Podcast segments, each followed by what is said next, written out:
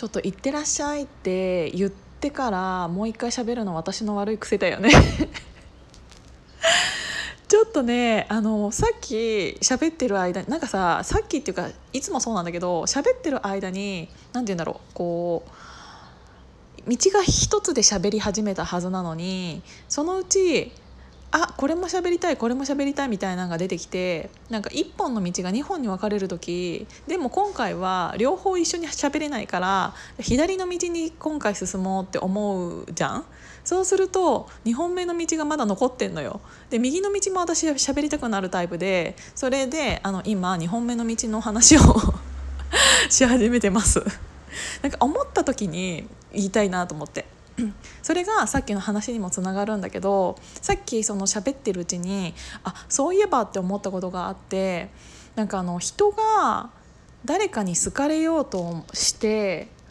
うん何かを配信し始めるととか、まあ、配信し始めなくても誰かに疲れたいとかって思うようになるとそっちに進んだ瞬間にうまくいかなくなるし誰者でもなくなる誰ん？自分が誰でもなくなる瞬間っていうのがあると思うんですけど私もなんか小さい時はそれがすごい強い人で。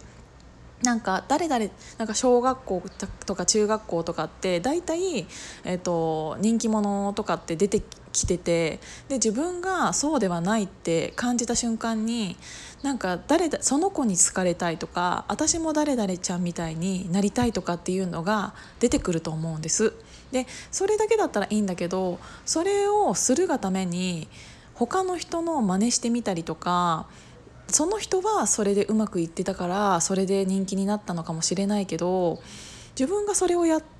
た時に自分にはまってるかはまってないかっていうのがあるのにハマってないままあの子はこのやり方でやってるから私もそれやったら人気になれるかなとかなんかそういう思うこととかが私はすごい多かったんですよねなんかネガネガティブだったから。だけどなんか大人になるにつれてそういう大人が増えてきて周りにありがたく。だからなんかあのこの人自分でちょっとかっこつけちゃってんなとか人にうん認められたいっていう願望が強すぎて承認欲求が強すぎるとまず自分で何かをして動かなきゃいけないのに認められたいの方が先に来ちゃうと周りはついていけないよねだからなんか私の今周りにいる人って自分の思ったことをそのまま発信して言えるその素直な人っていうのはすごく多くてだからできなかったらできないうーん分からなかったら分からないそれを口に出せる人ってすごいなと思ってなんかできないことをうんできるように見せなきゃいけない商談とかももちろんあるんだけど別に今この瞬間って誰かにかっこつける必要はなくてなんかそういうのが聞きたいわけでもなくてっていうのが言いたかったんだよね。だからちょっとなんかおと、うん、大人になってこの人ちょっと無理だなって思う人って、えー、と周りの目線を気にしすぎている人かな。なんかもうこの年になったらねもうどうでもよくなってきて、まあ、逆に大切なことに気づき始めたのかもしれないんだけどなんか自分がこ仲良くしたいなって思ってる人が、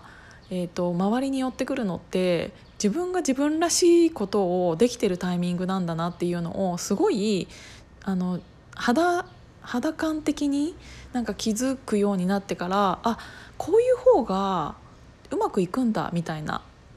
だから私はこのボイ Voicy 何回も Voicy って言っちゃったけどあのヒマラヤをでなんかいろいろ喋ることによってなんか誰かに伝えたいっていうよりも自分の頭を整理することによってあ自分ってこんなこと考えてたんだみたいなことが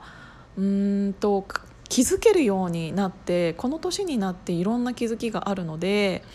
なんかこれを聞いてくれてる人はすごくありがたいけどアウトプットすることによってあこの人もこう思ってくれてたんだなとか